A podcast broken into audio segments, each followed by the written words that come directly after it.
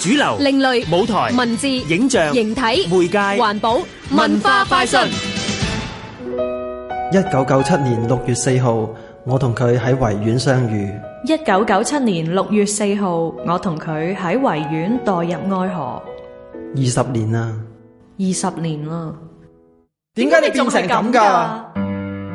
今次呢個故事呢，就係講一對夫婦啦，佢哋本身呢，都係從六四咁樣走過嚟嘅，咁佢哋相識咗之後啦，咁就開始拍拖啦，咁跟住二十年後呢，其實去到而家，佢哋就已經係一對夫妻啦，生咗兩個女咁樣。咁但係呢個太太呢，呢幾年開始呢個思想就開始轉變啦，因為發生咗啲事，咁呢，就令佢走咗向建制派嘅思想啦。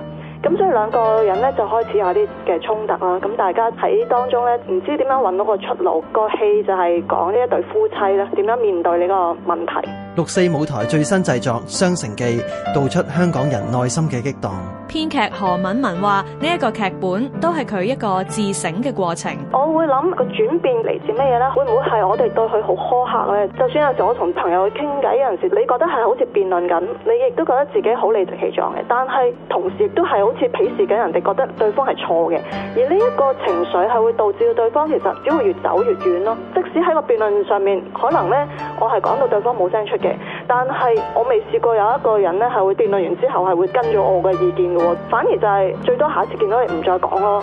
咁我就會諗係咪溝通上面有時候呢啲咁樣嘅嘢係反而會將對方係推開咗咧？呢一樣嘢係我自己都係一個自省嚟嘅，即係呢個作品不停反思，其實自己又點樣可以做好啲咧？六月九號至十一號，牛池灣文娛中心劇院。